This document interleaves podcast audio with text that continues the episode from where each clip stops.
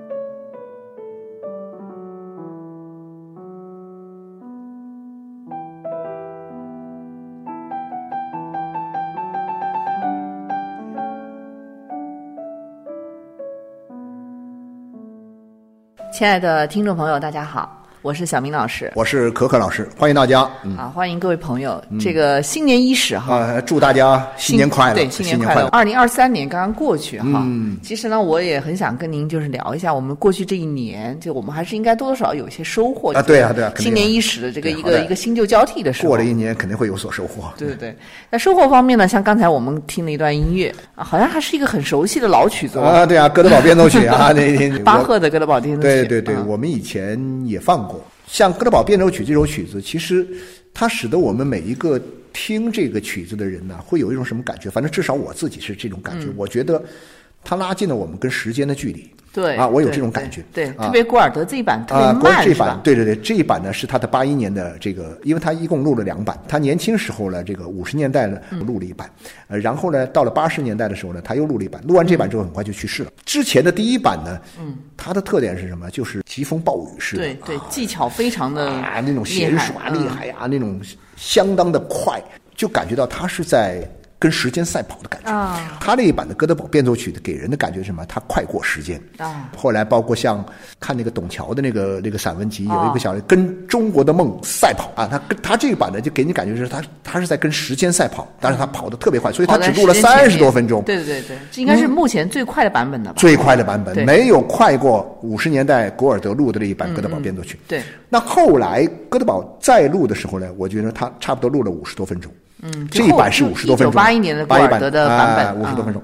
这五十多分钟给我们感觉是什么慢下来了呢基本上慢下来了，慢到什么感觉呢？就是说，哎，你觉得它跟时间基本上是同频的感觉。啊，哦，就感觉到哦，这就是时间的速度。嗯啊，感觉时间的美好很舒缓，很匀，很很均匀、嗯啊。然后呢，有板有眼的、啊，慢慢有条不紊的，一直向前推进的这种感觉，就感觉到我就是哎呀，突然像我为什么会拉近了时间的感觉呢？嗯，因为我们在新旧交替的时候呢，特对时间是特别敏感的嘛比较敏感啊，比较敏感。对对对啊，所以说我讲，我们现在是。展望未来，然后我们来回忆过去。嗯回忆过去那这个时候呢，就仿佛沉浸在这个时间的这个节奏和体验当中。没错没错啊，没错所以我们听这首曲子啊。对，讲到这个时间的这种体会，时间美好的这种感受嗯啊，其实像过去这一年，我们也有一个相相对来说就是可以聊的，就是关于阅读这个事情。对，因为其实阅读也是一个很会拉慢时间的感觉。啊，我们一般人阅读的速度，嗯，跟我们一般正常情况之下所感受到的这个时间运行的速度啊我觉得也是同频的感觉。对我觉得也是也有一种同频的感觉。同频的感觉对啊，当你一个字儿一个字儿慢慢走的时候呢，我就慢慢读下去的时候呢，你就嗯我就会感觉到，就像那个时钟啊，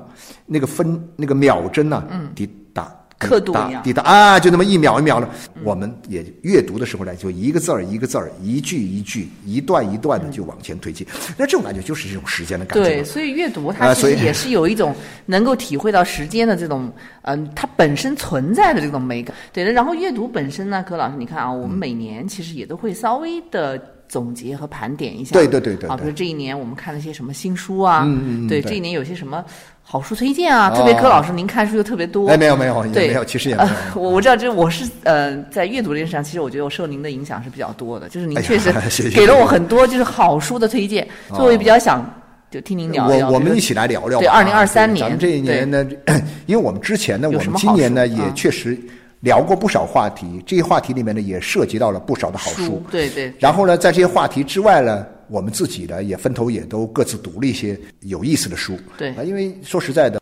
我都退休了嘛，所以我阅读的完全是可以按照自己的喜好来读。小明老师，您也挺好的，就是也说好听点叫超越性阅读，也不是那种过于功利性的啊。我阅读就是为了写论文，是吧？然后更多的还有什么呢？就是说，他读书是不是要去真的是通过读书去解决什么实际的问题？哎呀，我现在呃搞对象。不是很顺利呢，我赶紧买一本爱情指南、爱情秘籍。好像我觉得我们今天的人已经超越了这个阶段了。曾经有一个阶段，还不曾经有一个阶段，很多读书是这种功利性比较强的。我现在什么炒股老是这个老是呀，老是这个被套啊，老是挣不着钱呢。呃，然后呢，我去买一本炒股的指南，还有各种职场的呀，职场的。对这些，曾经有一段时间，我觉得这中国人的阅读啊，他比较倾向于这种就是目的性的、成功学的。对，但是我们。讲的阅读呢，其实不是这个层面上的。我觉得还是我们讲的阅读是，其实是生活方式啊。对对对，它是一种，就是我们的一种生活方式。嗯啊，然后呢，你觉得你生活中你不能没有，不能没有阅读。对，你可以时间短一点。对，你可以呢，就是说一本书看久一点。对对对。但是多多少少它都是应该有一点。没错。完全没有这个生活就会变得特别的无趣，有时候是这种。我觉得是是是。对，没错。而且没有的新鲜的东西呢，其实生活有时候就。很很难挨，你就是枯燥的单调，干着同样的事儿，突然会读到一两本新书，让你眼前一亮，对对对，给你打开一个新的世界，或者说让你获得一种全新的体验的时候，这种感觉是很不一样的。分享一下我们各自的一些呃，这一年来我们读到一些什么样有意思的、特别好的书，然后呢，我们把它推荐给大家。对，特别二零二三年，柯老师，我其实也经常听到你在嗯跟我提起某些书，哎，特别好看，我说这段时间看下来很有收获啊。对对，要要说起二零二零二三年，你最想想要去跟我们读者朋友一起聊一下或者推荐的书，这个阅读的这种感受啊，和某一个特别的这个经历呃经历有关系。对你比如说，我现在最想推荐的书，就是我最后我在二零二三年年底的时候，最后我读完的一本书啊。这本书呢，就是一个美国的。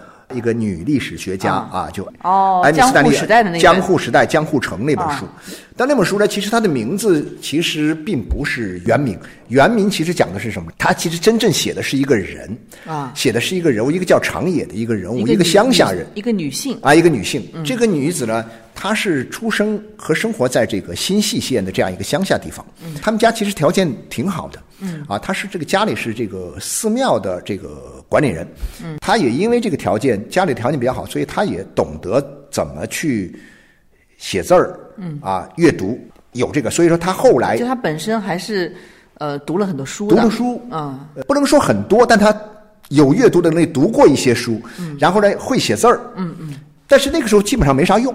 对，所以他他就按照那个时代的人，在一个新系县的这样一个乡下地方，嗯，他到了一定时候呢，他就要嫁人。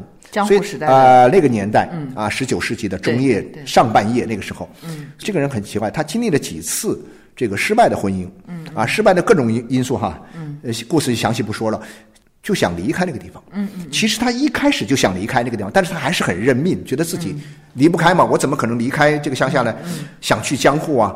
想去就是现在东京啊，东京啊，想去江户，但是呢，那个时代呢，他没有这个条件，不可能让他这样做，所以他还是按部就班的，一次一次的婚姻，然后又失败，然后又婚姻又失败，最后呢，他就说，那我必须要走，所以他一个人就逃出去了，啊啊，就出走，啊，呃，中间跟他认识的一个男的一起的，两人就一起约好了，然后就一起跑到东京去了，啊，然后在东京过得其实并不是很好，啊，就给人当佣人。怪不得我看到他的这个，因为您上次讲到这本书嘛，我看他有个推荐词，就是说出走的拉拉怎么了，后面怎么样了？对对对 对，就是说他出走之后，其实他其实出走以后呢，其实按照我们一般的想法，就说，比如说哈，那有时候我会想起我自己啊，我离开我家乡，我要到广东来闯荡啊。通常来说呢。如果我混得好，我就在这儿待下去了。我混得不好，我就灰溜溜回去了。我可能会换个地儿。要是再混不好了，我们就好灰溜溜回去呗，是不是？但是呢，你知道吗？这个人他就是要走，然后就是要离开，就是要自己一个人去江户，然后呢就在江户过着很就是很底层的这种生活，然后呢生活也很差。嗯。但是呢，他很很自由，很幸福，他能够过上自己想过的生活。嗯。就是在。东京，它其实并没有我们讲到的创造什么一番伟大的业绩啊，没有什么。所以这种这种故事啊，其实我反而觉得说，这种小人物的故事，嗯，从自己的一个原有的一个小的世界里面走出来，去到一个新的天地里面去，嗯，呃，展开自己的人生的这样一个故事呢。其实我会觉得，我读这种故事，我不知道什么原因，我会觉得特别的有共鸣吗？有共鸣，就会想起，就是说那个年代跟我们今天这个年代，其实某种程度上是很像的，就是就是一个社会不断发生变变变革的时代，对变迁。但这个变化当中的人呢，很神奇的，就会有一些这样的人物，他就想去。逃离他原来的这种生活，去追求一种新的生活。对，但这种新的生活，它不是按照我们今天的这种标准来衡量，说你是不是赚到钱了呀，成功的标准，成功了呀，或者怎么样？没有。他就是这么一个人，他就这样跑出去，然后呢，中间呢，他也因为他哥哥去世，他也回了一趟家，但是回完家之后呢，他还是又出去了。他就说：“我就不回家，哪怕我死了以后，我也不回去。”嗯嗯，就是有一些很奇怪的这种小人物的倔强啊，我觉得很了不起。就他其实是一种自我觉醒嘛。应该说吧，就是对对，因为它又正好发生在这种女性觉醒的那个时代，觉醒的那个年代，就是好像说是，当当然它比那个易卜生写的这个罗拉呢要早。要早吗？要早，十九世纪。罗拉是十九世纪的下半叶，对后半叶。他其实是十九世纪的上半叶，上半叶那个年代。所以说呢，我就会觉得说，这本书它是一本微观史学的书。嗯，微观史学呢是非虚构小作的写法是啊，非虚构写作啊的那种写法，它是微观史学。微观史学的特点是什么呢？就写小人物，然后呢又什么？边缘化的啊，这种生活，因为他会写会写信，所以到了江湖，他经常给家写信。所以他们家呢又是寺庙，那寺庙的这个制度里面有一个很好的，就是各种文书的保管。嗯嗯嗯。所以他的信呢都保管下来了。所以后来就被这个历史学家挖出来了。哎呀，觉得这里面有一个很很有意思的故事。最后你看完那个故事之后，这个人呢，其实他仍然是一个什么样的人呢？就是一个很普通的人，过着边缘化的、很底层的生活，然后呢，消失在历史的巨大的这种滚滚向前的洪流当中。对。但是他一挖出来之后呢，你就会读起来就会觉得说，哎呀天哪，这些小人物在一个我们讲的一个大时代里面，在大江大海里面，对对对，每一个小人物的这个生命，我我讲了一个就是那种尊严。啊，每一个生命的尊严都是值得尊重的，尊严和价值的问题。对它的价值，就是我一个人的活着，活在这个世界上，他不是说我真的是要创造多么牛逼的这个啊成就啊，或者说要活得多么的光鲜 亮丽的这种生活。哎呀，吃好喝好啊，然后那不是这个。但是呢，我就是服从于我自己一个个体的自由生命意志的这样自由生命意志啊。然后呢，我选择自己的生活，所以它是自由的。我觉得就说是一个。一个人的这个自由和他的尊严，我觉得在这个是生命的价值，非常有价值的。所以，这个史学家们到了这个史学家就是艾米这个斯坦尼亚，他到了后面他就强调说，我们看到这样一个伟大的时代，那样一个伟大的江户啊，因为他搭到后来的时候，黑船事件发生之后呢，日本开放，然后很快到了这个呃十九世纪六十年代，呃明治维新啊，明治维新啊，就一个大的时代来临了。那这个作者意思就是说，这个大时代的来临，其实并。并不是像我们以前所想象的那样的，好像都是那些大人物创造的。其实跟这些小人物有密切的关系。一个伟大的，所以他后面直接说：“我哇，我看那段文字，我看得很感动。大概意思是说什么？江户如此的繁荣，如此的什么什么，是由他们这些人创造的。啊，他们是创造历史的人，而以往的历史总是强调一个大时代怎么样塑造一个一个小人物，对，让他变得很牛逼、很辉煌。但是呢，这个历史学家他告诉我们的是什么呢？就是说一个。小人物他其实是在创造历史嘛。嗯，微观史学的很多观点，他都是从这个点出发。对啊，对，我觉得像我们原来有聊过那个碌碌有为啊，碌碌有为啊，也是这样。还有包括像之前的那个叫什么那个呃，这个奶酪与蛆虫啊等等，就这书里面都是些小人物啊。对，小人物值得尊重是因为什么？因为他是。一个独立的、自由的、有尊严的一个生命体，生命体，而他这个生命体，他也活出了自己的价值，活出自己，对对对对。对，所以这一点来讲，其实我特别喜欢这本书，因为我刚刚看嘛，看完没多久嘛，就新鲜热辣的感觉，所以我我是特别啊，我强烈推荐这本书，我是逢人就我这段时间我逢人就推荐，然后因为推荐这个书呢，我就会讲到另外一个新时代的一个东京故事。啊，是那个东京巴提东东京巴提米，也是今年出的一本新书。我上半年我就看了，但当时看的时候，我就有一种感觉，就是说，但那个感觉没有像这本书这样强烈的冲击啊，给我带来强烈的。但是我仍然觉得，嗯，心里觉得说，嗯，心领神会。我觉得，哎呀，确实是这样。东京八平米，一个人在一个这样一个大城市里生活，嗯，这样一个世界平米的一个世界，他就在一个八平米的世界里面创造了自己非常精彩的人生。然后呢，这个精彩呢，也不是说有多豪宅啊、富贵啊、成功啊，都不是这种啊。就我特别不喜欢那种东西。当然，可能是跟我有关，我反正我也没钱啊，我也没怎么着，所以我特别呃，不是不是，就只只能自我安慰吧。这是一个价值观的问题。对我的价值观是倾向于认为这种，就是说，甭管你要住多大的宅子，甭管你有多少钱，嗯，然后呢，甭管你取没取得多大的成就，不重要，重要的是你自己能不能按照自己的方式、生活方式来生活。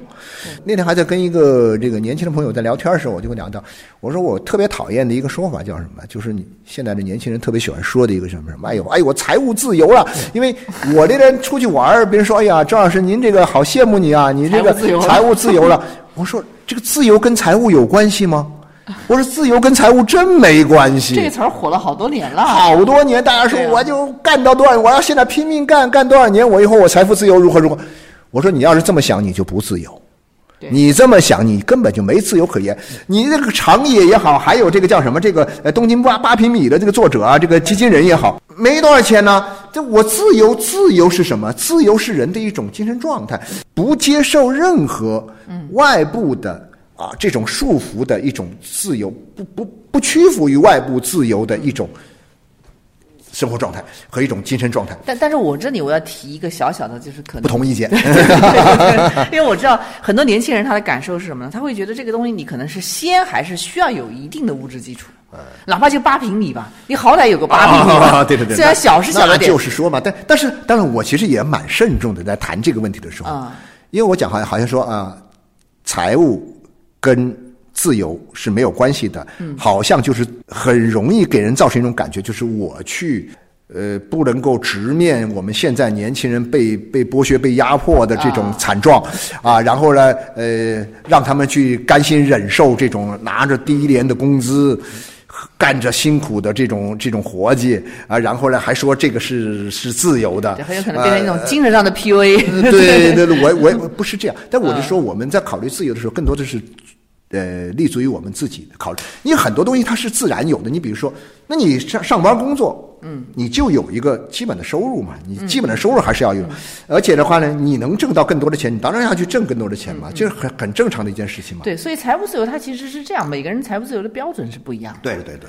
对，就好比说，我们如果把财务自由这个目标定的，就是一味是追 追逐着这个财务而去了，那可能永远也自由不了。对啊，你把这个东西就是说一切，就是我我觉得这里面是一个归因问题。你把自由，人自由有很多的条件的，对对，你但是你把这个自由的原因只归因于一个一个财务，嗯，那这个本身就已经错了一半了，就是已经被束缚了。你就已经不自由了嘛。对你就不自由啊，你就不自由嘛。就是我就讲这个，就是说人不自由或者自由，它跟很多的因素有关系。它不仅仅是跟物质有啊，关，它不是简单的讲物质财富有关。对对对，是这个意思。所以说，那好了，我有一个八平米，我照样可以很自由啊。对，没有那些什么电器设备啊，那些什么什么的，但是他就在那自己的屋子里面嗯生活。然后这样的话呢，就是说，哎，那样一个小小的空间里面，他能够我们讲，哎，螺丝壳里做道场啊，啊也能够搞出一片这个啊自己的这种天地来。我觉得这个也能过得有滋有味。就让你，你要不然你就八平米怎么办呢？你只有八平米怎么办？然后呢，你怪谁？啊特别隔壁家老王啊，隔壁家老王八十平米 或者八百平米，那你不气死人吗？那你每天都活在一个那郁闷里面，那那对吧？那那我就 我八平米有八平米的过法，然后是吧？就是这这种感觉，我喜欢这种感觉。因为你想象一下，我就会想到，呃，东京市这个世界上应该是嗯超大城市啊，人口其实说起来人人口是最多的，三千多万人口啊，大东京是三千多万人口密口最大啊，密度密度又极高啊，在那个情况之下，人在那个里面确确实实你会觉得说，哎呀，蛮压抑的啊，在那个城市里面。但是如果说你自己不束缚自己，嗯，你八平米也束缚不了你。呃，我觉得这个基金人呢，他基本上就能够做到这一点，所以他这种感觉我，我我也是蛮推荐这本书，讲他自己的生活啊，八平米怎么去安排自己的这个生生活空间啊，有滋有味的啊，然后哎，小小书很好看啊，很有趣，这个这个我明白，就是这种呢，它其实同样也是一种生活方式。对对对对对，就是在人生的选择上面来讲呢，就首先我们要有选择的权利。对对对然后你会不会选？对这个其实都是涉及到我们今后就是你自己能不能够经营好自己的一个生活，没错，没错，很关键的没错，没错，没错，没错，是是是啊。那柯老师，其实二零二三年这一年呢，我之前也嗯、呃听过您推荐过一本书，后来我就自己就去看了段义孚的一本书。啊，段义孚哈，对，对，段义孚今年有两本书出来了。呃，我看的是那个《恐惧警官》啊，《恐惧警官》，哎呀，那个书，哦我觉我现在看了一大半儿了，差不多啊。啊，对，因为我们原来推荐过他的《浪漫地理学》。浪漫地理学，然后呢，他的这个今年还有一本就是他的《我是谁》，我是谁是今年就是他的自传，对对对对，啊他的自传，嗯，哎呀，我是谁也是好的不得了。我看他书最近就是自从他呃二零二二年就是去世的时候，好像出来的比较密集。嗯就二零二二年前后呢，就是因为那个《浪漫地理学》好像是二零二二年出的那个早一点啊，早一点。然后二零二三年就出了这两本，嗯然后之前更早的几本书呢也在再版。啊也也再版出了。你包括像什么这个恋呃恋地情节啊，对它恋地情节然后呢恋地情节，然后再一个就是这个叫什么一本制造宠物的书哦啊，，制造宠物也是在二零二二年出的，蛮多的。陆续啊，陆陆续续陆续在啊、来。对他的书呢，给人感觉就是，呃，你原来一开始实际上他是个人文地理学家，后来发现学书是吧哎、对对对，后来发现其实远远不是一个地理学的概念呢。越看越像哲学书。哎，看着像个 哲学书。然后我甚至有一种感觉，就觉得说，哎呀，他的书你你说他是心灵鸡汤，高级的学术心灵鸡汤，没有任何问题。在这里哈，心灵鸡汤绝对没有贬义哈，我没有贬义啊，没有贬义。其实心灵鸡汤跟我们美学关联性很大。很大的，它具有美学很就是心灵鸡汤具有很强的这个心理疗愈的这种效果。是的，是的。哎呀，看完他的书之后，你内心得到了一种很好的一种安慰，不是一种就是简单的给你说啊提供一些知识，这是一种。我经常会讲的，知识你获得知识是一种阅读的一种很重要的一个目的。嗯。第二呢，你能够愉悦有有有智慧啊智慧哎呀脑子变聪明了。你得到了知识之后，然后你加以转换，跟自己的很多的经验结合起来之后呢，你会变得聪明呢。你说高级的那叫智慧，你会形成一些人生的智慧啊，关于社会的一些洞见啊，你会通过这个书你可以获得。但是呢，我读段义孚的书的感觉哈。我不知道小明老师您的感觉，超等一下你也分越了智慧吗，不是啊？我觉得是超越的智慧啊。是吗那我觉得他给我带来一种什么？带来一种安慰。啊，哦我有有安慰，哎呀，心灵就觉得说，哎呀，特别的舒坦，就那种啊沉浸舒坦。然后呢，有的时候又是很激情澎湃，有的时候呢又哎呀静如止水啊 啊那种感觉说不出来，就是你会觉得精神上能得到一种很很对对对，您很很神奇的您描述的太好了。其实啊我我就只能干巴巴的说，就是读起来很愉悦这种啊感觉。是是是愉悦，对，但主要是我是感觉呢，就是它打开了我很多就是观察和洞见的这种窗口。啊，就可能你可能原来以为不会这样去跟地理学有关对，哈。您可能不会这么想。像原来最早读那么地理学，其实你也觉得眼前一亮，啊。因为他会突然跟你表达一种就是这种景观的一种。人们为什么会去追求崇高而伟大的景观？对对，景观的这种就是情感的一种升华，哎，你一下觉得他这个利益就是这种观点啊特别好，嗯，对，然后像他这个呃恐恐惧景观对。对恐惧景观其实它是跟我们讲到的，你如果说是审美的话哈，嗯像浪漫地理学是偏美的，但恐惧景观可能是一种神丑的感觉，啊，深仇哈，对，它其实也是跟美学有点关系，但它是另外一种，没错没错是没错，另一端，就好像是两个面，好像可以这样理解，其实它的那个恐惧景观呢，呃，是他的早期的著作对，他更早一啊，点，更早期的然后浪漫地理学呢是他的晚期著作。对，他后来已经改变了一些呃，看法，所以呢，嗯就是我觉得他这正好是一个人生的一个心路历程，在特定的人文地理学的框架里的一个铺展开来的一种逻辑。对对对，这种逻辑是什么呢？就是基于恐惧，最后终于浪漫，啊止于浪漫，对起始于恐惧，止于浪漫。啊，您这讲的很好，这种感觉是你你你你，就是说我们人生活在这个世界上，其实当然首先是跟地理发生关系嘛。嗯。然后地理发生关系的时候呢，然后呢，首先我们会安全感。我们讲的，安全感是人类生存的一个最基本的一种啊，最基本的需求嘛，就是像那个马斯洛那个阶梯需求论里面对对对对对安全需求。安全感，但是呢，因为我们人类早期以前古代时候，人类早期的时候，或者说一个人在他的成长过程当中，我们年轻的时候、小孩的时候候，我们对这个世界其实是充满恐惧的。对，因为它未知嘛，啊一它大量的未知，对呢，未知会带来一种不安全感，不安全感就会加剧我们的一种恐惧心理。嗯，那么这种恐惧心理，就是我们跟这个世界建立的关系，其实最初都是因基于一种恐惧。对啊，恐惧。对在这个恐惧当中，然后我们不断的去构建人和自然和环境的。一个我们认为是良好的关系，对然后在这个关系当中，我们人能够不断不断的能叫按照马斯洛的心理需求那个啊那个那个需求阶梯需求，我们不断不断的往上走，最后到达这个自我实现的这个顶端啊自我实现啊顶端，它是这样一个过程。对它，它这个里面，柯老师其实有两个点。第一个呢，就是自然界的东西它是无序的，是混乱的，啊对，这是一个基础。对对对对因为你面对这种无序和混乱，你就会产生这种恐惧感。对对对对。然后另外一个呢，人呢，人类呢，又是一个野心勃勃的这样的 一种一种这种产物吧？确实确实所以他想要去改造这种混乱和无序。那就要给他秩序了，给他秩序，要赋予秩序。赋予秩序。对，所以这个地方其实就是也可以看作是文明的本质了。嗯，就所谓的人类文化，就所有的文明的这种进阶，其实它都是在这样的一个呃基本的因果里面啊，对对对对，在这样一个里面去去去做，所以我们就会去改造，改造这个时候就是你源于恐惧的这样的一个呃感受，然后慢慢的你会把它变成一种有序啊。啊，变成一种就是我们现在讲现代文明的这种产物了，对对对哎，大城市里面好像这些景观就出现了，那所以说，你看，你可以把现在所有的这些人类所创造的伟大的文明的成果，都看成是按段玉福先生的一本书，啊。呃的名字，那本书的名字叫《逃避主义。哦，逃避主》义。啊，就是我们其实是逃避，都是逃避这种恐惧，对。去抗拒这种恐惧，逃避这种恐惧，因而创造的一个能够让我们有安全感的，嗯。能够或者说我们刚刚讲到，给你带来慰藉的。啊，或者带来一种安慰的啊，带来一种幸福感的啊，这样一个新的家园。现代的我们啊，这种文生存的不都是这样来的吗？环境对对啊，对所以说他那本书叫《逃避主义》，我也觉得我一开始没没理解这个概不，念。他这个逃避主义是从海德格尔的那个存在主义里面存在的那个此在的，此在里面 就是他此在的本质就是逃避嘛。啊所以他用这个，所以我就觉得段义孚的书越要看后面越存在主义对，越是存在哲学书，对对对越是特别书特别多的这种哲学的感觉。确实确实确实看这种感觉，我觉得特别好。但是你读起来一点都不深奥啊，我觉啊，得他的书读起来特别好读对他。并不是说真的像海德格尔的书那么难读。对，孩子个儿还是有点那种给你搞的这个 晕？掉了是吧这个哲学家嘛，他追求他的话语的一种啊一种封闭的啊啊严谨的和封闭的啊不受干扰和排他性的这种语言的这种效果。嗯那他的这个段玉福的语言呢，真的是娓娓道来。啊、对他特别是从很多我们就是现代情境里面的你熟悉的东西场景去出发。对啊对对比如说他讲这种城市里面的恐惧，对，对我们恐惧景观嘛，其实你知道吗？城市里面有很多的恐惧。有有有有因为。城市它其实是建立在我们对恐惧的一种改造嘛，就是我们看到自然是混乱和无序的，我们改造变成了城市，但城市一样会有恐惧，这是新的恐惧你产生。别的不说吧，城市空间给人带来一种压抑感的。对这种压抑感，你比如说，那我我想起很多年前，我那时候我从一个小地方去到上海这种大城市的时候啊，但我走在那个那个。